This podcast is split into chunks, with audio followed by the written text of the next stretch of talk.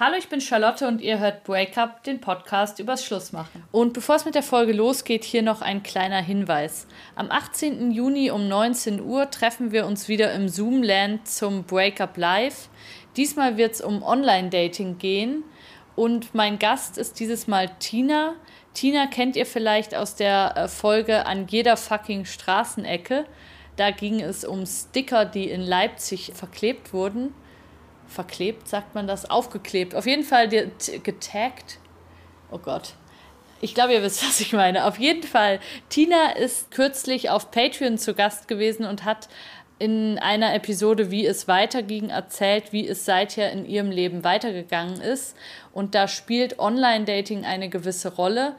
Und ich habe danach gedacht, eben, wir sollten mal über das Thema Online-Dating sprechen, was ja ganz viele auch nach einer Trennung betrifft. Und am 18. Juni um 19 Uhr, das ist ein Freitag, könnt ihr dabei sein. Die Tickets kosten wie immer 12 Euro. 5 Euro, wenn ihr noch studiert oder arbeitslos seid. Und ihr könnt dabei sein, indem ihr mir einfach eine Mail schreibt. Das ist mail.charlotteteile.de. Dann reserviere ich euch einen Platz und dann bekommt ihr den Link zum Zoom-Treffen. Und genau, Tina und ich werden da ein bisschen quatschen, aber es ist natürlich auch Raum für eure eigenen Geschichten und einfach so ein, ja, ein gemütlicher Rahmen, wo man miteinander sprechen kann. Hier fährt gerade ein Auto bei mir am Büro vorbei, entschuldigt. Und auf jeden Fall waren diese Treffen immer richtig cool. Mir hat es mega viel Spaß gemacht und ich freue mich jetzt, dass Tina dabei ist und dass wir die lustigsten, absurdesten, besten Online-Dating-Geschichten miteinander teilen können. Das ist immer so eine gemütliche Runde. Man hat die Kamera an. Es dauert vielleicht so eineinhalb Stunden haben wir es meistens gemacht, sodass jeder auch wirklich Zeit bekommt, ein bisschen von sich zu erzählen. Ich finde das auch total cool, wenn ihr euch so gegenseitig kennenlernt und ja. Ich habe Bock, ich hoffe ihr auch. Ich sag nochmal die Daten. 18. Juni ist ein Freitag, 19 Uhr, so etwa bis 20.30 Uhr, 21 Uhr wird das gehen. Es kostet 12 Euro, 5 Euro, wenn ihr arbeitslos seid oder noch studiert. Und ihr könnt dabei sein, indem ihr mir einfach eine Mail schreibt. Und jetzt wünsche ich euch viel Spaß mit der Geschichte von Thorsten.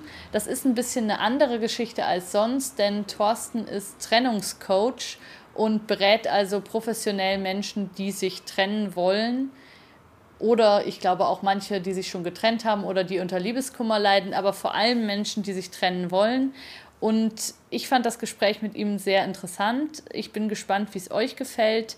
Und ja, viel Spaß mit der Folge. Ciao, ciao.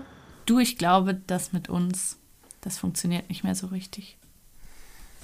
Ich weiß, dass ich wahrscheinlich nie wieder jemanden finden werde, der so toll ist wie du.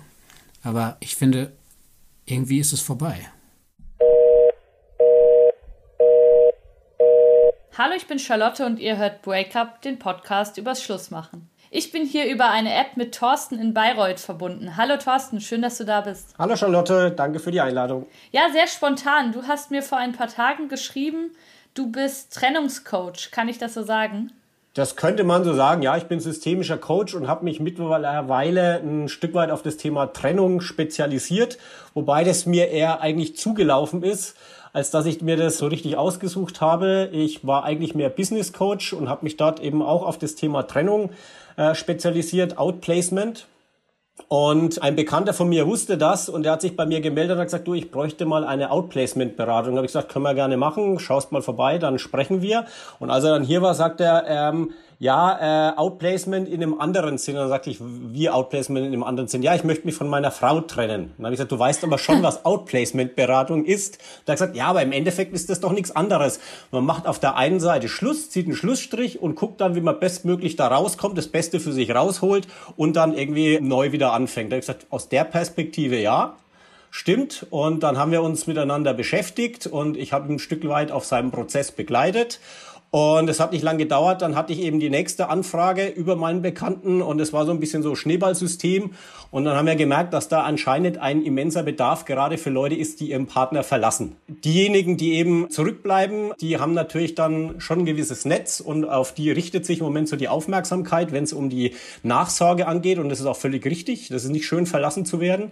Aber diejenigen, die gehen, tun das auch oftmals nicht leichtfertig. Also diejenigen, die ich berate, da ist eigentlich niemand bisher dabei gewesen, der das so aus der Lameng heraus entschieden hat, ich verlasse jetzt meinen Partner, sondern die meisten haben schon Monate oder Jahre ähm, einen Leidensweg hinter sich, haben lange mit sich gerungen, bevor sie sich dann bei mir gemeldet haben oder bevor sie sich einigermaßen klar waren, sie möchten sich jetzt trennen. Und die stehen oftmals eben auch alleine da, weil sie sich oftmals andere nicht mitteilen können, beziehungsweise auch im Freundes- und Familienkreis ein Stück weit natürlich diejenigen sind, die das Ganze zum Einsturz bringen und auf die dann auch eingeredet wird, das doch nicht zu tun. Und von daher brauchen die auch oftmals einen Gesprächspartner, der eben äh, ihnen dabei hilft, erstmal die Gedanken zu sortieren. Es muss nicht immer am Ende die Trennung stehen. Also wir haben auch schon Männer und Frauen gehabt, die dann am Ende entschieden haben, nein, ich bleibe erst nochmal bei meinem Partner oder ich mache erst nochmal eine Paartherapie. Ich schaue erst nochmal, vielleicht klappt es ja doch noch. Mhm. Du hast jetzt ganz viel angesprochen. Einmal, dass die, die sich trennen, oft die Bösen sind, wo so ein bisschen im Freundeskreis sich die Solidarität eher von ihnen wegschiebt und eher zu dem, der verlassen wurde, hinschiebt, also dass das ein großes Thema ist. Das finde ich spannend. Was ich, äh, wo ich ein bisschen zusammengezuckt bin, muss ich sagen, war das Outplacement und auch dieses so das Beste für sich rauszuholen. Also da denke ich sofort an so Scheidungskriege und irgendwelche Tricks, mit denen man dann das Haus für sich kriegt und so. Und das sind ja eher so die hässlichen Seiten einer Trennung, oder? Die gibt's natürlich auch. Und mir ist auch nochmal wichtig, wir, wir reden niemanden in eine Trennung rein, sondern wir sehen es schon verantwortungsvoll, weil das natürlich ein wichtiger Schritt ist und auch ein äh, Schritt, der, mit, der viele Konsequenzen hat, gerade wenn es zum Beispiel auch Kinder in der Beziehung gibt. Und da sollten sich die Leute natürlich schon drüber klar sein, äh, was sie tun. Auf der anderen Seite gibt's bei uns auch so eine Art Kurzberatung aus rechtlicher Sicht. Wir sind aber keine Rechtsanwälte und raten jedem dazu, sich auch beim Rechtsanwalt einfach mal umzutun, wie es mit dem Thema Unterhalt ausschaut, wie es mit dem Thema Trennungsvereinbarung ausschaut, wie es mit dem Haus ausschaut. Solche Sachen sind natürlich für viele Menschen auch wichtig. Was bleibt mir dann, wenn ich mich trenne? Und von daher ist es natürlich oftmals dann schon ein Kampf. Das kriegt man natürlich dann auch mit, dass eben die Rechtsanwälte, der eine zieht am einen, der andere zieht am anderen und jeder will versuchen, das Beste für den anderen rauszuholen. Das ist bis zum gewissen Grad natürlich auch verständlich, aber tut dieser Scheidungs- äh, oder Trennung natürlich auch nicht gut. Nee, das tut dem wirklich nicht gut. Also da wünscht man sich immer, dass die irgendwie anders vorgehen würden, diese Scheidungsanwälte. Klar, da geht's natürlich dann auch wieder um Geld, ne? Und ähm, jeder geschriebene Brief ist dann der Stundensatz. Und äh, von daher ist es natürlich umso besser, je klarer man bei sich ist und weiß, was man will, umso mehr kann man sich dem anderen mitteilen und vielleicht dann auch das möglich machen, dass man sich im Vorfeld schon einigt, ein Stück weit darauf. Noch besser ist natürlich, bevor man dann eben zum Beispiel heiratet, äh, einen Ehevertrag zu machen, aber auch so eine Scheidungsvereinbarung, wo man ein Stück weit sagt, okay, das habe ich mit in die Ehe gebracht, das hast du mitgebracht, unsere Kinder sollen nicht darunter leiden, wir einigen uns, dass jedem etwas bleibt. Das ist manchmal nicht einfach, gerade wenn eben Gefühle verletzt sind auf beiden Seiten und sich keiner über den Tisch ziehen lassen möchte, äh, aber wir haben es auch öfters, äh, dass sich gerade was das Thema angeht, die Partner ähm, im Hinblick auf die Kinder und wie die weiterhin ähm, leben sollen, dann doch irgendwie einigen können. Die Homepage, von der aus du arbeitest, heißt trendig-info. Ich verlinke es auch nochmal hier in den Show Notes. Wie bist du denn darauf gekommen, das zu gründen? Also ich habe es jetzt so verstanden, das gibt es noch gar nicht so lange. Ihr seid jetzt so seit einem guten halben Jahr oder so dran. Ist das was, ein Thema, wo du das Gefühl hast, das ist gerade auch besonders aktuell eben vielleicht im Lockdown haben ja viele nochmal so gemerkt, Mensch, mit wem bin ich hier eigentlich zusammen? Möchte ich das eigentlich noch? Aber auch sonst habe ich das Gefühl, das Thema Trennung wird immer wichtiger und immer mehr Leute fragen sich auch, wie mache ich das vernünftig und wollen da eben vielleicht auch nicht mehr in diese alten Muster, wo man sich dann bekriegt hat oder sich betrogen hat und so weiter reingehen, sondern versuchen eigentlich das irgendwie einigermaßen ordentlich zu machen. Ist das auch deine Erfahrung oder? Ja, das ist meine Erfahrung. Trifft auch auf das, die, die ganze äh, Retroperspektive hin. Also das heißt, die Menschen überlegen sich eigentlich derzeit, habe ich das Gefühl, und da mag Corona ein Katalysator sein. Wo will ich hin? Wer bin ich eigentlich? Ja, ist noch dieses Leben, das ich vor Corona geführt habe, das Leben, was ich auch hinterher führen möchte. Und da bleibt man natürlich auch an der Partnerschaft oft hängen. Und wir haben auch immer wieder äh, Anfragen von Leuten, die sagen, du, äh, und mich interessiert das Thema brennend. Ein Seminar kann ich nicht, weil ich sitze natürlich zu Hause mit meinem Partner und kann natürlich nicht auf dem Sofa zeitgleich am Handy oder am Computer mich jetzt zu informieren, wie so eine Trennung ausschauen könnte. Eine Einzelberatung wäre dann eine Möglichkeit oder wir äh, tauschen auch einfach mal äh, per Mail ein ähm, paar Zeilen aus. Und ich habe schon das Gefühl, dass das gerade ein, ein, heißes Thema ist. Vielleicht wird es auch noch mehr. Also im Moment ist ja so, dass jede dritte Ehe inzwischen geschieden wird. Und das auch ein Stück weit, wenn man so in den Bekanntenkreis guckt, ich bin jetzt 45, also da setzt dann langsam die Midlife Crisis ein, würde ich jetzt mal sagen. Also es gibt schon viele, die sich jetzt inzwischen auch wieder getrennt haben und die sich die Frage stellen, wie soll es weitergehen? Und da muss man natürlich auch sagen, als die Ehe irgendwann mal erfunden wurde, da wurde man mal gerade 40, ja, und es war dann so eine übersichtliche Zeit, die man zusammen war, äh, das hinzukriegen, dann wirklich bis zum Lebensende, bis man 80 oder 90 ist, als Paar durchs Leben zu gehen, ist keine einfache Aufgabe, weil wir uns natürlich ständig verändern. Und im Endeffekt, wenn mich immer jemand fragt, glaubst du an die ewige Liebe, dann muss ich sagen, ja, auf der einen Seite schon, aber nicht die Liebe, die ich am Anfang meiner Beziehung hatte, sondern wir müssen uns beide verändern und müssen im Endeffekt jeden Tag wieder neu das ja uns geben, dass wir weiter durchs Leben gehen wollen.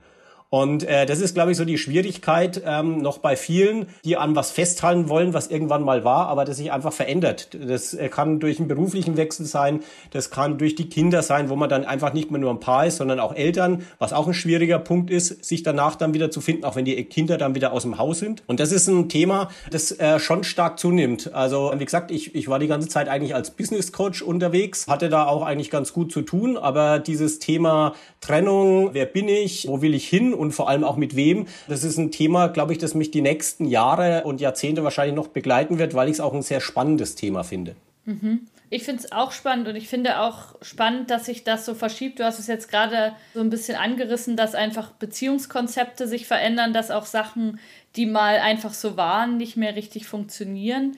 Und ich glaube, dass auch so langsam ein bisschen die Erkenntnis ankommt, dass ja, dass Trennungen zum Leben gehören. Also, dass es nicht irgendwie dann das Scheitern ist und dass man sich fragen muss, wer ist schuld, wer hat es zerstört und so, sondern dass es eben einfach sein kann, dass man sich unterschiedlich entwickelt.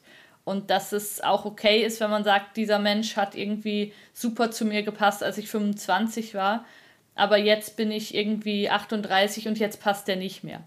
So, also dass, dass das auch okay ist, dass es dann nicht so ist, was ist falsch gelaufen und was will ich nie wieder und so, sondern dass es einfach auch so eine ein bisschen positivere, friedlichere Art ist, auch darauf zu schauen und zu sagen, eben klar, im Moment, wo es auseinandergeht, tut es immer furchtbar weh, aber dass eben das nicht immer Katastrophen sein müssen, Trennung, sondern dass man sich auch ein Stück weit daran gewöhnen kann, an den Gedanken, dass sowas halt passiert und dass man eben vielleicht einfach sich auseinander entwickelt und dass das auch in Ordnung ist. Also das finde ich ganz interessant, dass zum Beispiel auch einige Psychologen, die ich hier im Podcast hatte, auch gesagt haben, man kann ja auch schon mal, während man noch zusammen ist, darüber sprechen, wenn wir uns mal trennen würden, wie würden wir das denn machen?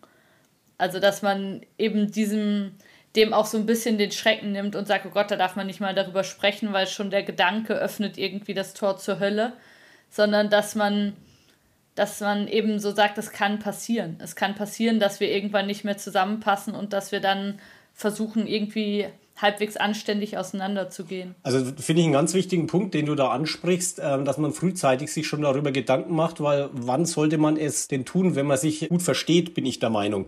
Und gerade dann ist es eben einfacher, darüber zu sprechen, wie teilt man sich dann auch wieder auf, wie macht man es mit den Kindern, wenn die irgendwann mal da sind, wie, wie, wie, wie kommen wir damit zurecht. Und das ist ein wichtiger Punkt, auch darüber nachzudenken. Ich meine, aus der Generation unserer Eltern, da war es noch nicht so weit und da kriegt man natürlich auch oft dann noch die Vorwürfe mit, ja. Ähm, merke ich auch dann äh, bei, bei Leuten, die bei mir sind, die dann auch vor allem durch ihr Umfeld in der Ecke gedrängt sich fühlen und damit Probleme haben. Und auch dieses Thema Schuldgefühl ist ein ganz riesiges Thema bei den Klienten, die wir beraten. Schuldgefühl gegenüber sich selbst, ein Schuldgefühl gegenüber der Familie, gegenüber dem Partner, gegenüber den Kindern. Wie komme ich damit klar, dieses Schuldgefühl zu bearbeiten? Und wo ich dann auch mal sagen muss, ein Stück weit, ähm, du trägst die Verantwortung für dein Leben, du trägst die Verantwortung natürlich auch für deine Kinder, aber du trägst nicht die Verantwortung ein Leben lang für deinen Partner.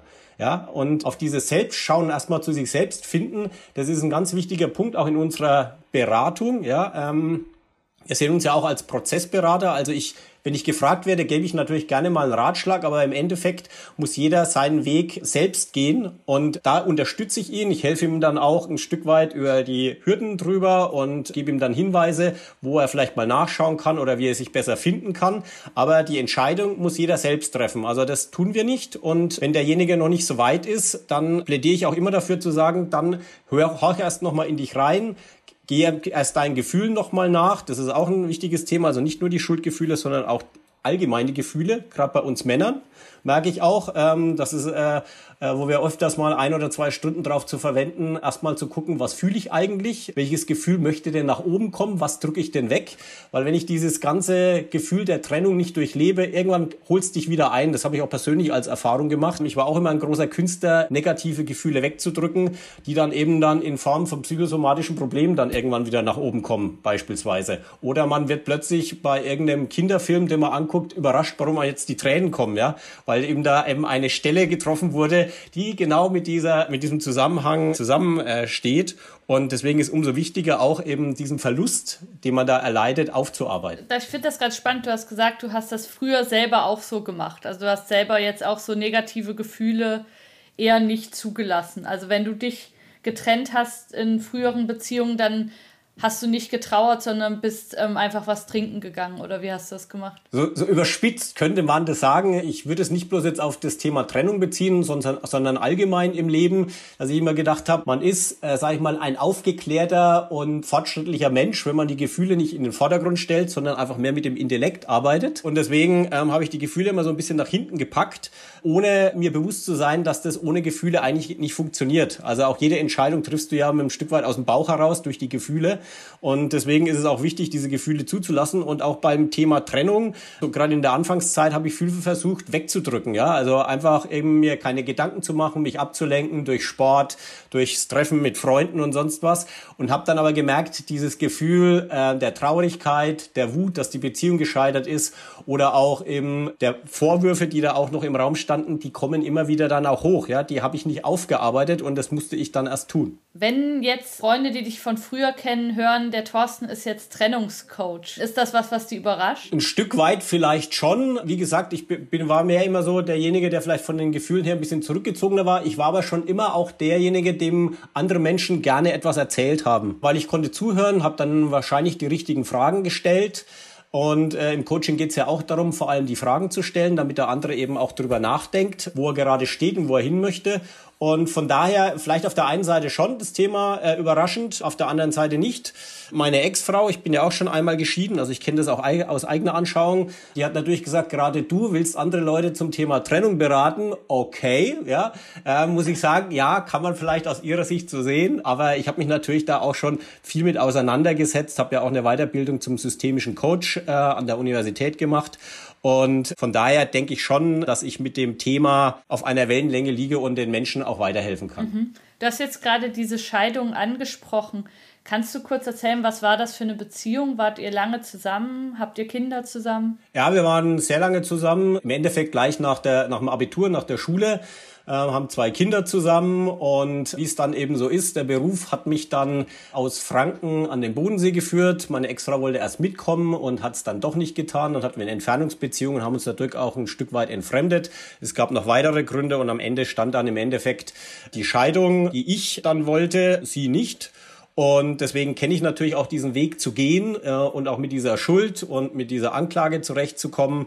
Und äh, das war kein einfacher Weg, der bis heute anhält. Ähm, Gerade wenn man Kinder hat, ähm, hat man natürlich auch weiterhin miteinander zu tun. Und deswegen kann ich mich da auch in viele meiner Klienten hineinfühlen, die sich dann eben die Frage stellen, soll ich denn das jetzt tun? Meine Kinder waren damals zwei und fünf. Ich habe mir lange die Frage gestellt, soll ich das jetzt noch weiter durchziehen, äh, bis sie in einem gewissen Alter sind, dass sie es vielleicht eher verstehen. Habe dann aber irgendwann für mich entschieden, ich kann das so nicht mehr weitermachen. Ähm, ich ähm, muss mich trennen, um auch wieder zu mir zu finden und äh, selbst glücklich zu werden. Ich hätte das keine fünf oder zehn Jahre durchgehalten, das so weiterzumachen. Und von daher war es für mich dann einfach die, der ehrlichere Weg. Es war ein schmerzhafter Weg. Es tut jetzt immer noch weh mit Blick auf die Kinder, aber es war war der richtige Weg, auch jetzt im, im Nachgang. Das erinnert mich auch ein bisschen an meine Geschichte. Ich war ja auch sehr, sehr lange mit meinem Freund zusammen, irgendwie von 17 bis 31. Wir haben uns so vor drei Jahren getrennt. Und eben, das ist so dieses, man wird miteinander erwachsen und man ist irgendwie, ja, in einer Zeit, wo viele andere irgendwie sehr unsicher sind und viele Beziehungen haben und sich irgendwie immer wieder neu finden, ist man selber irgendwie der, der das Gefühl hat, ach, ich habe schon jemand, bei mir stimmt das alles. Und dann fällt das so zu einem späteren Zeitpunkt dann doch auseinander. Also das kann, kann ich sehr gut verstehen, dass das eine sehr prägende Erfahrung ist. Klar, das bringt einem im Leben natürlich auch weiter, auch wenn man es sich so nicht vorgestellt hat. Ich hätte auch nichts dagegen gehabt, die Frau fürs Leben am, äh, na, äh, am Anfang des Lebens, sage ich jetzt mal, zu finden und es hätte dann weiter angehalten. Aber auch ich habe mich verändert und äh, wir hatten einfach das Problem, dass wir, ja. äh, wenn wir miteinander gesprochen haben und dann auch oft im Streit auf unterschiedlichen Flughöhen unterwegs waren. Also wir haben uns gar nicht getroffen, wenn wir Argumente ausgetauscht haben und haben es auch nicht geschafft, auf eine Metaebene zu wechseln und mal darüber zu reden, warum das nicht funktioniert. Zu dem Zeitpunkt war ich noch nicht so weit und äh, meine Ex-Frau wahrscheinlich auch nicht. Und von daher, heute würde ich sagen, würde ich es vielleicht besser hinkriegen, weil ich mich ein Stück weit weiterentwickelt habe. Ich muss auch sagen, ich war damals sehr auf das Thema Karriere fixiert. Ich war ja auch in der Medienbranche unterwegs und war jetzt zuletzt Chefredakteur. Inzwischen bin ich selbstständig, kann mir das besser einteilen und kann natürlich mich dann auch ein Stück weit mehr mit mir beschäftigen und was ich möchte. Und es ist einfach so, wir haben uns einfach nicht gleichmäßig in die gleiche Richtung entwickelt und das ist natürlich die Schwierigkeit heutzutage, was ich vorhin schon gesagt habe. Der Zeitraum, wo man zusammen ist, ist viel länger und es ist nicht einfach, dort eben gemeinsam miteinander Schritt zu halten. Was ich auch so ein bisschen bei mir beobachtet habe, ist eben, wenn man so früh zusammenkommt, wenn man eigentlich so noch quasi Teenager ist und irgendwie noch gar nicht wirklich viel vom Leben und von sich selber weiß. Also man setzt ja trotzdem die Regeln der Beziehung irgendwie da und man es gründen sich einfach ganz viele Gewohnheiten und ganz viele Dinge werden ja einfach in den ersten Jahren von einer Beziehung irgendwie in eine bestimmte Richtung geprägt. Und ich hatte immer das Gefühl, dadurch, dass wir 17 waren, als wir zusammengekommen sind, war das auch, als wir dann 30 waren, immer noch irgendwie eine Kinderbeziehung auf eine Art. Also aber vieles wurde nicht wirklich besprochen, vieles war nicht richtig in der Kommunikation, sondern das konnte man vielleicht mit 17 noch irgendwie alles ein bisschen lockerer und ein bisschen anders regeln. Und da hat es dann gereicht, irgendwie, keine Ahnung, was Kleines Symbolisches zu machen, dem anderen einen Schlüsselanhänger zu schenken oder irgendwas Liebes zu machen und dann war das wieder gut. Aber ähm, als erwachsene Menschen muss man irgendwie mehr miteinander sprechen und da hat nochmal Kommunikation und sowas einen ganz anderen Stellenwert. Und ich hatte einfach das Gefühl, dass irgendwie das ist nicht mehr altersadäquat, die Beziehung, die ich hier führe. Also aber ganz viel kam mir einfach kindlich vor daran. Und wir haben das nicht geschafft, das auf so ein, also an manchen Punkten schon, aber nicht komplett, das auf ein erwachsenes Level zu bringen irgendwie. Ja, das kann ich nachvollziehen. Wenn ich so im Rückblick, wenn ich da auf äh, meine Beziehung damals schaue, da war das sicherlich ähnlich. Das fing bei der Streitkultur an, dass wir eben da in diesen kindlichen Streiten eigentlich einfach verhaftet blieben und eben äh, das nicht hingekriegt haben, auch mal die Perspektive zu wechseln, anders drauf zu schauen. Und die Verantwortung im Leben nimmt natürlich zu. Äh, wir haben Haus gebaut und dann kamen die Kinder und sonst was.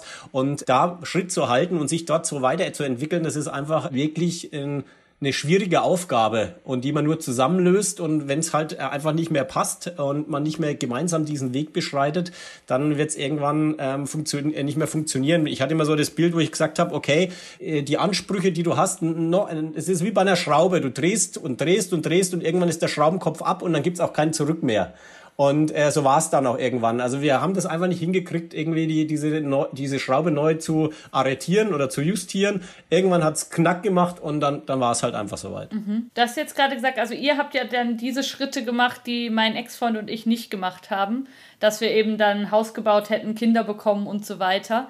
Als ihr das entschieden habt, hat sich das gut angefühlt? Also hat sich das gut angefühlt zu heiraten und jetzt so diesen klassischen Weg zu gehen oder hattest du da schon Zweifel?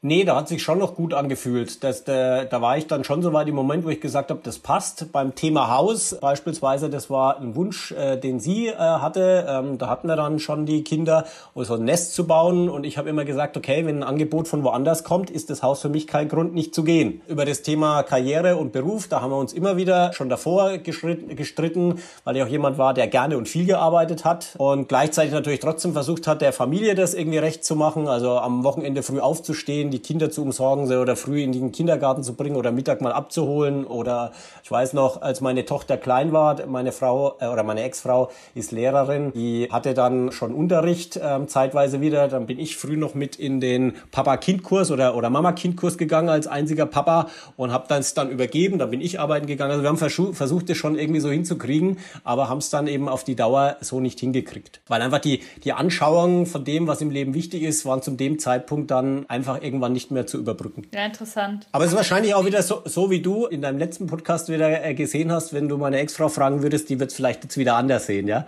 Das ist ja immer die Perspektive und, und die Perspektive finde ich auch wichtig, dass jeder auf sein Leben so schaut, wie er es für richtig hält. Das ist auch viel, bei vielen meiner Klienten, die sich erstmal gar nicht trauen, ihre eigenen Ansprüche zu formulieren, sondern auch da muss man insistieren, immer wieder nachhaken und sagen, was willst du denn eigentlich? Jetzt hast du mir fünfmal erzählt, was der Partner will, was die Familie will und sonst was. Was möchtest du denn? Und dann merkt man oft, dass, dass sie sich da gar nicht im Klaren sind, weil sie so verunsichert sind ähm, zu dem Zeitpunkt, dass man erstmal mit denen eben an diesem an dieser Ich-Perspektive arbeiten muss und auch sagen muss, auch eine gewisse äh, ein gewisser Egoismus ist in der Beziehung auch wichtig. Wenn ich ständig immer nur auf den anderen eingehe, dann werde ich von dem abhängig und äh, stehe nicht mehr mit beiden Beinen im Leben. Und umso schlimmer ist es natürlich dann nach einer gewissen Zeit festzustellen, das bin nicht mehr ich.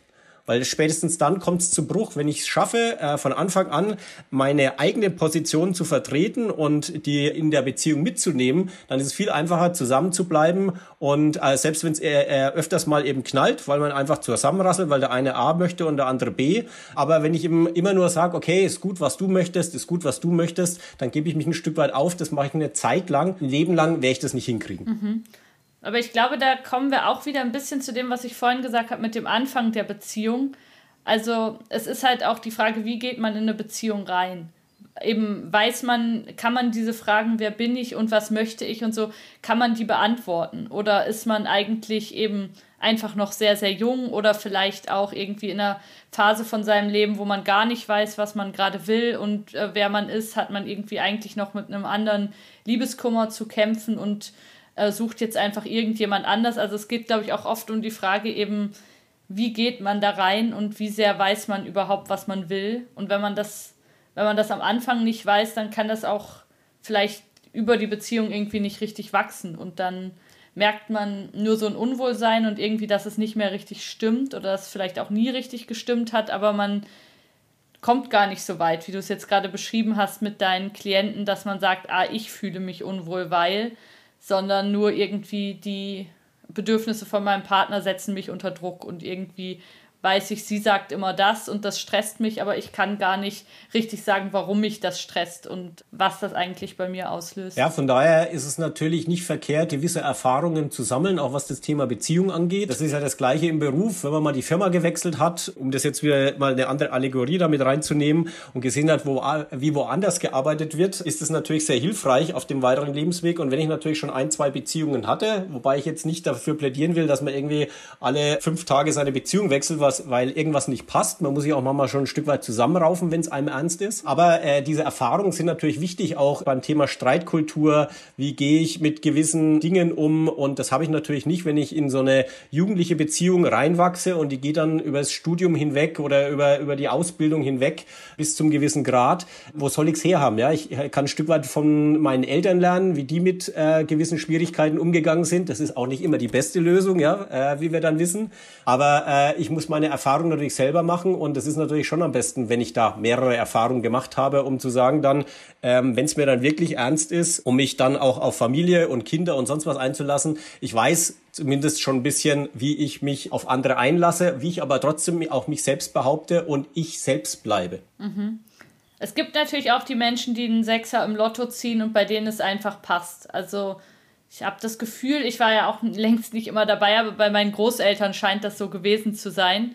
Die waren jetzt bis zum Tod von meinem Großvater mit über 90 Jahren irgendwie so ein ganz enges Pärchen und immer wahnsinnig glücklich. Ich glaube, meine Großmutter war noch nicht mal volljährig, als mein Großvater irgendwie ihren Heiratsantrag gemacht hat. Also das, bei denen scheint das irgendwie so gut gepasst zu haben. Aber das ist, glaube ich, sehr, sehr, sehr stark die Ausnahme. Deshalb reden auch alle immer von diesem Paar weil das so, ein, so, so ungewöhnlich ist, weil es gar nicht so viele Paare gibt, die wirklich ein Vorbild sind und wo man sagt, boah, das, das passt richtig, richtig gut. Das ist dann immer schade, weil man da nicht mehr so, so richtig nachfragen kann, gerade wenn es immer so ältere Paare sind oder auch insgesamt ähm, über ältere Menschen, und ihre Erfahrungen, wie sie es eben hingekriegt haben. Ja? Das ist nämlich dann auch wieder die Frage, haben sie äh, vielleicht mehrmals im Leben immer wieder Ja zu sich gesagt und gesagt, okay, der hat sich jetzt im Alter nochmal verändert, jetzt ist er noch starrsinniger oder sonst was, aber ich liebe ihn trotzdem und äh, das kann ich irgendwie mitnehmen. Oder ist es einfach so, wie du auch sagst, es gibt sicherlich den Sechser im Lotto, ja, wo man dann einfach einfach am Anfang der Jugend ähm, denjenigen findet und dann auch freiwillig durchs Leben geht Früher oder auch noch in der Generation unserer Eltern äh, oder vielleicht ein Stück weit davor war es natürlich so, dass die Frauen mehr abhängig waren und dann auch mit durchziehen mussten, weil sie gar nicht die Möglichkeit hatten, sich da zu lösen. Heutzutage ist es zum Glück anders und wir haben auch äh, mehr Frauen als Männer, die sich dann bei uns melden und sich ein Stück weit dort beraten lassen. Und von daher denke ich schon, gerade eben dieser Punkt, äh, ich sag im Endeffekt jeden Tag wieder neu zum anderen Jahr und äh, der verändert sich, ich verändere mich und wir sprechen darüber und versuchen das irgendwie in den Griff zu kriegen. Also gerade dieses Thema Kommunikation ist natürlich ein ganz wichtiges, dass man jeden Tag vom Neuen wieder einbringen muss, auch wenn man sich mal gestritten hat oder sonst was, immer wieder neu die Fäden knüpfen, sonst wird es nicht funktionieren. Mhm. Mhm. Ja, ich glaube, das war eine andere Zeit, in der meine Großeltern ähm, diese Beziehung geführt haben. Ich habe auch manchmal das Gefühl, dass einfach der Vergleich mit allem um die herum da war es einfach im Vergleich so viel besser. Also mein Großvater war im Vergleich zu vielen anderen Männern einfach großartig. Und dann hat das, hat das sozusagen gepasst, dass meine Großmutter wahrscheinlich da auch gesehen hat, da finde ich keinen, der besser ist.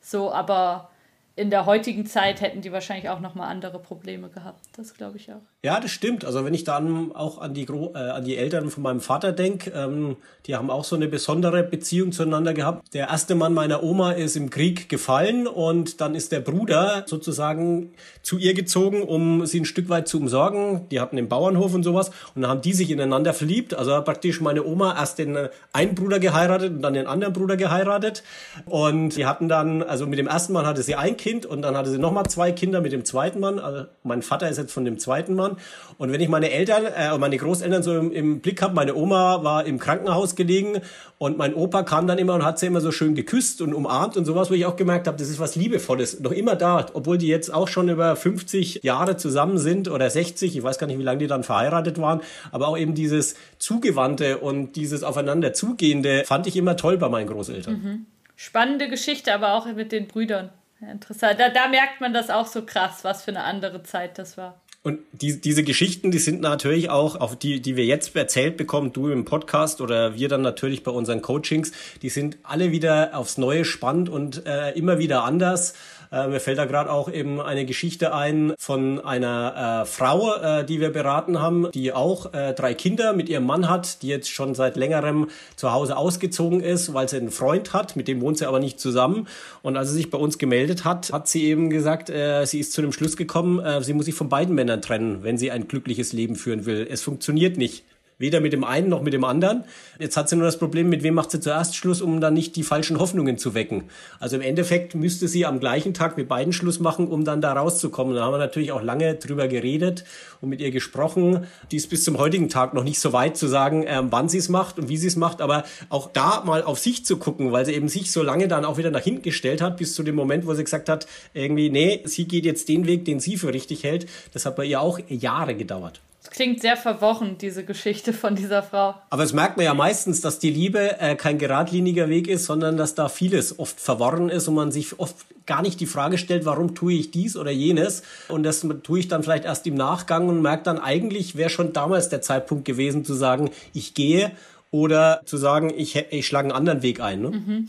Aber dieses so damals wäre eigentlich schon der Zeitpunkt gewesen. Damals hätte ich, habe ich es schon gesehen, damals hätte ich mich schon trennen können das ist auch was, was ich persönlich kenne und was ich auch von vielen Freundinnen kenne, wo ich aber immer das Gefühl habe, das bringt es nicht so wirklich. Also, weil, ja, also gerade für mich von außen gab es eine Beziehung von einer Freundin, wo ich das schon sehr deutlich gesehen habe, dass ich gedacht habe, ihr müsstet euch trennen, da ist nichts mehr, was gut ist. Aber für einen selber dauert es dann halt trotzdem noch mal ein Jahr oder noch mal zwei Jahre, weil man ja, weil man trotzdem noch an irgendwas festhält, weil man einfach noch nicht so weit ist. Und das bringt es ja dann auch nicht zu sagen, eigentlich habe ich es 2016 schon gesehen und hätte da schon gehen können. Also ja, ja, da gibt's ja den schönen Spruch, hätte, hätte Fahrradkette, ja. Also bringt überhaupt nichts in der, in der Vergangenheit rumzuwühlen. Ich, ich finde es immer ganz gut, ein Stück weit in die Vergangenheit zu gucken, wo komme ich her, wo möchte ich hin, ja. Aber dann auch die Vergangenheit Vergangenheit sein zu lassen, auch wenn ich mich dann getrennt habe ein Stück weit. Auch dann, äh, wir haben auch äh, Menschen nicht nur, die sich trennen wollen, sondern die sich auch schon getrennt haben und dann in so in ihrem Tief sind und nicht wissen, wie sie da rausfinden sollen. Auch da zu sagen, okay, wir gucken nochmal zurück, aber dann ist wichtig auch auf, aufs Jetzt zu gucken und auf die Zukunft, wo möchte ich hin ähm, das ist eigentlich der, der wichtigere Punkt. Und wenn ich dann immer mit den Leuten arbeite, dann geht's mir auch nicht darum zu sagen, ja, du hättest es ja damals schon sehen können, warum hast du denn damals das nicht entschieden? Ja, das ist nie mein Ansatz, sondern das hat seine guten Gründe gehabt, warum es eben damals nicht dazu gekommen ist. Wie du vorhin schon gesagt hast, da war derjenige halt noch nicht so weit. Man muss es natürlich immer aus der Perspektive von damals sehen und nicht aus der heutigen Perspektive, wo ich zurückblicke und sage, klar, damals hätte ich es eigentlich schon machen müssen, das ist Quatsch, dann haben wir noch ein Kind gekriegt und jetzt war es umso schlimmer und ich habe mir so viel schwerer getan, mich jetzt zu trennen, hätte ich es damals gemacht, ja, aber damals war halt damals. Und da war es halt noch was ganz anderes, ne? Und das muss man auch akzeptieren und auch da, das zu lernen. Ich habe das damals so entschieden, weil das für mich damals der richtige Weg war, weil wenn es nicht der richtige Weg gewesen wäre, dann hätte ich es ja anders entschieden. Also auch das dir klar zu machen und dann auch mit dir im Reinen zu sein, das ist auch wieder ein wichtiger Punkt. Also mir geht's oft oder merke ich dann oft bei meinen Klienten, die sind mit ihrem Kopf viel zu sehr bei den anderen und tun sich das nicht an, weil es natürlich auch anstrengend ist, sich mit sich selbst auseinanderzusetzen. Äh, wer ich bin und wo ich herkomme und wo ich hin möchte. Also das ist ein ganz wichtiger Punkt auch, den ich immer wieder merke. Ich habe zum Beispiel jetzt auch jemand im Coaching, ähm, da hat sich auch äh, der, der Freund nach langen Jahren getrennt und wenn wir reden, reden wir fast immer nur über den Freund, ähm, wo ich dann auch immer sage, wollen wir nicht mal über dich reden? Wenn du über den Freund reden willst, ist das für mich okay. Aber ich fände es an der Stelle auch mal besser, auch auf dich zu schauen, weil solange du bei, mit dem Gedanken bei deinem Freund bist, wirst du nicht abschließen können. Sondern du musst ein Stück weit bei dir aufräumen, ja, und es sortieren. Aber soweit sind wir noch nicht. Ist das so ein generelles Learning, das du aus der Beratung hast, dass die Leute oft zu wenig auf sich schauen und dass du sie immer wieder dahin bringen muss, sozusagen, ähm, was möchtest du eigentlich? Ja, also das ist ein ganz wichtiger Punkt. Also das ist auch immer, wenn den Leuten vorgeworfen wird, damit kommen sie auch oft zu uns. Ähm, ja, es heißt immer, ich denke nur an mich und ich lass nur, ich hinterlasse nur Scherben und ähm, sonst was, wo ich immer sage, nee, jetzt schau mal wirklich mal drauf und dann stellt sich nämlich genau das Gegenteil heraus. Sie schauen immer nur auf die anderen, versuchen es allen recht zu machen und da haben sie sich so weit aufgerieben, dass sie aus der Situation gar nicht mehr rauskommen. Hätten sie mal eher schon, aber da sind wir wieder bei dem Punkt, das war halt noch nicht so weit, auf sich geguckt und was sie eigentlich möchten und hätten das dann vielleicht auch in die Beziehung eingebracht, dann hätte es wahrscheinlich besser funktioniert, wie jetzt an dem Zeitpunkt, wo eben dann alles so verfahren ist, dass es gar nicht mehr anders geht. Kennst du das Trennt euch Buch von Thomas Mayer? Ja, kenne ich. Ist ja auch ein bisschen ähnlich vom Namen wie bei euch. Mhm. Bei euch ist ja auch in diesem trendig ähm, ist ja schon auch drin, dass ihr Trennung jetzt nicht negativ gegenübersteht. Genau, wenn es einfach so ist, ähm, wie auch der Thomas Mayer sagt, eine Beziehung passt oder passt nicht und wenn es halt nicht mehr passt, dann muss man sich trennen und genauso sehen wir das dann auch. Also wir quatschen niemanden in die Trennung, wenn wir aber mit demjenigen oder wenn derjenige äh, unter unserer Zuhilfenahme zu dem Schluss kommt, es passt nicht mehr, ähm, dann sagen wir auch zu ihm dann natürlich, dann äh, überleg dir, ob du diesen Weg nicht gehen möchtest möchtest. Eben, und bei dem Buch von Thomas Mayer ist ja auch dieser Individualismus ein ganz starker Punkt. Also, dass er wirklich sagt, schau auf dich, frag dich, tut mir das gut? Und wenn du, da, wenn du darauf nicht Ja sagen kannst, dann hast du ein Problem. Sozusagen. Und, und dafür wird er ja auch immer wieder sehr kritisiert. Dass man das, ja, dass man eben das irgendwie als Affront oder als gefährlich oder als problematisch empfindet, wenn jemand einfach in einer Beziehung sagt, ist es gut für mich? Nein, dann möchte ich es auch nicht mehr. Wie stehst du dazu? Also ich finde es schon einen wichtigen Punkt. Also hatte ich vorhin auch schon gesagt, ähm, so ein gewisser Egoismus in der Beziehung tut der Beziehung auch gut, wenn beide diesen Egoismus haben, weil ähm, alles andere verkauft man sich ein Stück weit nur selbst und man gerät in eine gewisse Abhängigkeit, sondern wichtig ist natürlich, der zu sein, dem er selber ist und nur wenn man das ist, kann man dem anderen dann auch wieder ein Stück weit entgegenkommen und was geben. Also erst wenn ich weiß, wer ich bin, kann ich auch dem anderen Liebe gegenüberbringen. Also wenn ich mich selbst liebe, auch dem anderen Liebe gegenüber. Und wir haben natürlich schon ähm, wir sind ja auch bei Facebook beispielsweise. Und wenn wir dann ähm, dort äh, äh, irgendwelche Artikel posten oder, oder auch mal eine Anzeige schalten, kommt schon vom einen oder anderen, der wahrscheinlich dann eine negative Erfahrung gemacht hat, dann zurück. Ja, so ein Blödsinn, äh, trendig, da kriegt man noch mehr Probleme, als man eh schon davor hatte. Und ja, äh, Schwachsinn oder andere Leute sagen natürlich, äh, wer braucht denn sowas? Ja, wo ich dann auch sage, ist ja schön, wenn du es nicht brauchst, aber es gibt halt einfach Menschen, die das einfach freiwillig auch möchten, sich da mal ein Stück weit zu hinterfragen fragen oder dass ihnen jemand sagt, okay, ich gehe ein Stück des Weges mit dir und helfe dir mal über die eine oder andere Frage nachzudenken. Und da fange ich natürlich schon immer beim, beim Ich an. Weil erst wenn ich weiß, was ich will, kann ich natürlich auch sagen, was ich in der Beziehung will. Und deswegen ähm, bin ich da auch mit Thomas Mayer einig, wenn er da diesen Individualismus auch ein Stück nach vorne bringt und auch so sagt, ich schaue erstmal auf mich. Finde ich auch spannend, dass es Leute so ärgerlich macht. Da hat man ja das Gefühl, da ist wahrscheinlich schon eher irgendein Thema auch bei den Leuten, wenn sie jetzt auf Facebook irgendwie sehen, du bietest da ein Seminar an und so weiter, dass sie dann sich irgendwie da in der Pflicht sehen, dir zu schreiben, so ein Schwachsinn, wer braucht denn sowas und so das scheint ja dann eher was mit ihnen zu tun zu haben. Schätze ich auch. Ich schreibe dann immer freundlich zurück. Wie gesagt, ähm, ist gut, wenn Sie es nicht brauchen und ich wünsche Ihnen alles Gute. Aber es gibt halt einfach Menschen, die, die äh, daran Interesse haben und versucht dann auch da freundlich mit umzugehen. Dann ist es meistens auch erledigt. Ja, äh, manche schreiben dann auch zurück. Ja, hab's auch nicht so gemeint, aber äh, ich sehe es halt ein bisschen anders. Und dann ist es wieder erledigt. Ähm, von daher ist es ganz okay. Aber wir haben auch schon, wir sind ja zu dritt in unserem Coaching-Team auch drüber geredet, was denn wäre, wenn jetzt dann eben ein äh, verlassener Ehemann irgendwann mal bei uns vor der Tür steht und sich darüber aufregt, dass wir ähm, seine Frau beraten haben oder umgekehrt, ja ja, das ist dann halt so, wobei ich wieder sagen muss, ich treffe die Entscheidung nicht. Die Entscheidung trifft jeder selbst und zu der Entscheidung muss der andere dann auch stehen. Und auch wenn jemand verlassen worden ist, wird es auch seinen Grund haben, ja, weil halt der andere einfach nicht mehr mit demjenigen zusammen sein wollte. Und ich kann natürlich auch niemanden zwingen, mit mir zusammen sein zu wollen. Ich kann natürlich dann, am, besten ist, man, man liebt sich, ja, und dann gibt's natürlich auch noch so diese Abstufungen, wo ich sage, okay, ich mache mich unersetzlich, ja, ich tu dir alles, ich lese dir jeden Wunsch von den Augen ab, dass du bei mir bleibst. Ich versucht vielleicht dann auch durch ein gewisses Mitleid, ja, wenn du gehst, dann tue ich mir was an oder, oder sonst irgendwas, ja, oder versucht dann auch die Ängste beim anderen zu platzieren, dass der sich nicht traut zu gehen habe ich auch immer wieder, dass Klienten da sind, die dann sagen, ja, ich äh, traue mich nicht zu gehen, weil ich weiß nicht, was mein Partner dann macht, ja. Vielleicht tut er sich was an oder er kommt mit dem Leben nicht mehr zurecht und sowas, wo ich dann auch sage, ja, müssen wir drüber reden, aber im Endeffekt, du musst Verantwortung für dein Leben übernehmen und dein Partner hat Verantwortung für sein Leben. Und dann habt ihr vielleicht noch gemeinsam Verantwortung für die Kinder, wo man drauf guckt. Aber auch da so einen gewissen Egoismus auch wieder zu finden und zu sagen, ich schau mal auf mich, ist auch an dem Punkt wichtig. Das sind ja auch ganz schlimme Sachen, ganz schlimme Mechanismen, die du da jetzt beschreibst, mit dem ich äh, tu mir was an, wenn du gehst und so.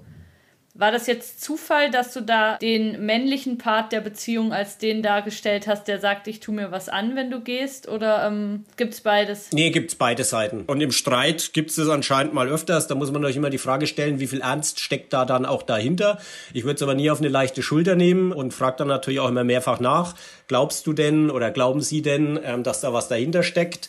Weil äh, wenn, dann muss man natürlich schon gucken, ähm, wenn der andere in so einer, sag ich mal, prekären psychologischen Situation ist, wie man damit umgeht. Weil natürlich der, derjenige, der geht, natürlich klar nicht dafür verantwortlich sein möchte, wenn der andere sich tatsächlich was antut. Aber auch da wird man das nur bis zum Stück, gewissen Stück abfedern können. Wir sind alle erwachsen und jeder muss die Verantwortung für sein Leben übernehmen. Und klar kann ich dann gucken, ob es die Möglichkeit gibt. Aber ich wäre natürlich auch der Letzte, der, wenn ich auf dem Sprung bin, meinem Partner sagt, du, du müsstest mal zum Psychologen gehen. Du hast da ein ernstes Problem, schau mal drauf. Weil das will er natürlich gerade von mir nicht hören. Das sind heftige Sachen. Also das ist irgendwie auf eine Art ist es psychische Gewalt, sowas zu sagen. Auf der, auf der anderen Seite eben steht wahrscheinlich wirklich ein Mensch mit einer sehr existenziellen Not und Angst dahinter, der das vielleicht jetzt auch nicht kalkuliert zum irgendwie erpressen oder sowas sagt, sondern wirklich wirklich nicht weiß, wie sein Leben weitergehen soll ohne den anderen. Das finde ich ein ziemlich krasses Thema. Also da eben finde ich es find auch schwer, da eine Lösung zu finden. Also da finde ich, also verstehe ich jeden, der damit kämpft und der sagt, ich habe da so eine Angst, dass ich es bisher nicht geschafft habe zu gehen, kann ich sehr, sehr gut verstehen. Ja, ist es auch. Und, das Traurige ist, also man jetzt nicht die, die wirklich, ich tu mir was an, aber natürlich so, es geht immer alles nur nach deinem Kopf und jetzt muss es auch wieder nach deinem Kopf gehen. Das ist ja so was Fließendes, was dann irgendwie mit reinkommt. Und wenn du gehst, dann zünd ich deine Sachen an oder stellst sie auf die Straße oder sonst irgendwas. Also das kommt natürlich schon häufiger vor, dass man versucht, irgendwie nochmal die Schraube ein Stück weit weiter zu drehen, dass der andere halt doch noch bei einem bleibt. Das ist, ist ein schwieriges Thema und es kommt nicht zu selten vor. Wie geht's dir denn? Du hast äh, vorhin gesagt, du weißt, dass du dich wahrscheinlich den Großteil der nächsten Jahre mit dem Thema Trennung beschäftigen wirst. Das ist ja was, was ich auch immer wieder gefragt werde, möchte man sich mit diesem Thema so lange beschäftigen? Ist man nicht auch mal ganz froh, wenn man selber gerade in einer glücklichen Beziehung ist und das Thema Trennung einen irgendwie nicht groß beschäftigt. Warum tut man sich das an? Warum hört man immer wieder Geschichten von Menschen, wie du es jetzt beschreibst, die irgendwie in so einer existenziellen Notlage sind oder wie bei mir, die mir dann mit ein bisschen Retrospektive erzählen, was passiert ist. Warum machst du das? Das ist natürlich auch wieder egoistische Motive wahrscheinlich, nehme ich mal an. Also ähm, ich habe mich schon immer für Menschen interessiert, deswegen bin ich auch Journalist geworden, habe erstmal über die Menschen geschrieben und jetzt bin ich den Schritt weitergegangen und sage, ich möchte nicht bloß irgendwie äh, an den Geschichten der Menschen teilhaben, sondern möchte auch ein Stück weit sie dabei unterstützen. Und es ist natürlich auch schön zu sehen, wenn dann irgendjemand ähm, nach einer gewissen Zeit, wir machen es jetzt ja seit einem guten halben Jahr erst, aber es gibt schon den einen oder anderen, die gut aus dieser Trennungsphase rausgekommen sind und die dann wirklich auch äh, hinterher sagen, es war super, äh, dass wir bei euch waren ähm, oder dass du mich da unterstützt hast, mir geht's jetzt wieder richtig gut. Oder ich bin auf dem Weg dahin, dass es mir wieder richtig gut geht. Und da nimmt man natürlich für sich dann auch wieder was mit, weil man unter, eine gewisse Unterstützung geben konnte. Und dieses Thema Trennung, wie gesagt, ich habe da meine eigenen Erfahrungen gemacht und habe mich teilweise schon ziemlich allein gefühlt auch. Ähm, ich war derjenige, der gegangen ist und möchte natürlich dann auch wieder ein Stück weit was zurückgeben jetzt äh, und den Leuten ähm, eine gewisse Unterstützung mitgeben, um zu sagen, du bist nicht allein. Deswegen finde ich auch deinen Podcast so super, ja, und erwähne den auch immer wieder mal äh, in meinen Coachings oder auch in den Seminaren, weil das einfach toll ist, wenn man einfach andere Leute auch hat, die eigene Geschichten einbringen und wo man sieht, man ist nicht allein. Es geht anderen Menschen auch so und wir haben es die vielleicht hingekriegt. Vielen Dank. Ja, das war wirklich für mich so der Grund, warum ich das gemacht habe. Also weil ich das Gefühl hatte, mir haben solche Geschichten total geholfen. Also mir hat es total geholfen, eben wenn jetzt eine Freundin irgendwie von ihrer Situation berichtet hat und ich einfach gemerkt habe, ah krass, das war fast noch schlimmer, als es jetzt bei uns ist und jetzt geht es den beiden wieder gut und so. Also mich, mir hat das total viel geholfen und das war für mich auch total die Motivation, diesen Podcast zu machen. Was ich immer alle Coaches frage oder was mich immer interessiert, ist so dieses, woher nimmst du das Selbstbewusstsein, Leuten helfen zu können? Also das finde ich sehr interessant in der Zeit, in der wir leben, dass viele Leute ja auch so dieses Beratende, dass auch YouTuber oder so sagen, stell mir deine Fragen und dann fragt man irgendwie eben, ne, was einem gerade in der Beziehung oder sonst irgendwo widerfahren ist und der YouTuber ist 26 Jahre alt und sagt, äh, mach so und so und jetzt würde ich das und so. Also ich finde es so interessant, dass so viele Leute irgendwie coachen, beraten und so weiter. Ich mache das ja bewusst nicht, weil ich immer denke, eben, ich bin Journalistin und ich kann, glaube ich, ein bisschen zuhören und ein bisschen eine Plattform bieten hier, aber ich würde jetzt nicht Leuten sagen, mach doch mal das oder mach doch mal jenes. Wie ist das bei dir? Also woher nimmst du das Selbstbewusstsein, das zu machen? Ja, das ist wie gesagt die Verlängerung des Journalisten. Als Journalist stellt man natürlich gerne Fragen und hinterfragt auch viele Sachen. Und das ist eigentlich auch mein Coaching-Ansatz. Also ich tue eigentlich genau das, was ich heute nicht getan habe. Also ich rede nicht viel, sondern ich stelle Fragen, weil äh, mein Ansatz derjenige ist, der Schlüssel jedes Problems steckt in einem selbst.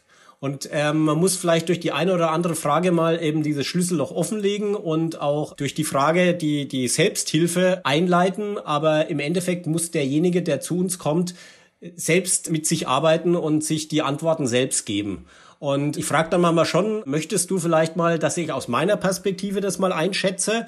Aber ich, es heißt so schön im Coaching, jeder Ratschlag ist auch ein Schlag, ja. Und deswegen versuche ich möglichst wenig äh, Ratschläge zu geben, sondern versuche dann wirklich auch durch die entsprechende Coaching-Technik, äh, gibt es ja auch verschiedene Werkzeuge, die man da einsetzen kann, auch denjenigen auf seinen Weg zu führen. Und es soll auch wirklich sein Weg sein. Das soll nicht mein Weg sein. Also ich gebe ihm nicht mit, wie ich es jetzt äh, aus meiner Sicht machen würde und probiere das jetzt mal so, mach das mal jetzt so, weil ich das so gut finde, sondern jeder muss seinen Weg finden und wenn derjenige einfach sagt, ich bin noch nicht so weit, dann ist das für mich in Ordnung.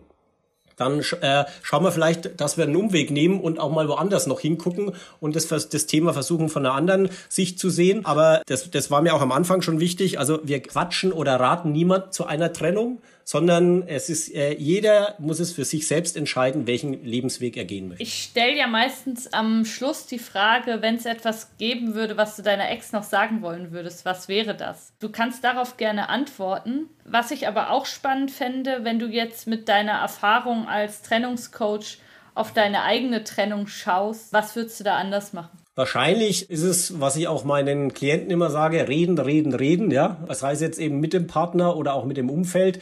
Und wahrscheinlich hätte ich schon sehr viel eher reden sollen. Ich, aus meiner Sicht denke, ich hab's getan. Aber jetzt so in der Retroperspektive habe ich eben festgestellt, wir waren auf unterschiedlichen Flughöhen unterwegs. Wenn ich irgendwas gesagt habe, dann hat sie es wahrscheinlich gar nicht so verstanden und wahrscheinlich hätte man an dem Punkt anknüpfen müssen und frühzeitiger einfach sagen müssen, okay, wir müssen uns einfach in unserer äh, Argumentation und unserem Blick aufs Leben äh, mal annähern, beziehungsweise das so erklären, dass es der andere auch versteht. Das ist was, was ich für mich mitgenommen habe und was ich natürlich dann auch denjenigen, die zu mir kommen, mit auf den Weg geben möchte. Und gibt es was, was du deiner Ex-Frau noch sagen wollen würdest? Schwierig.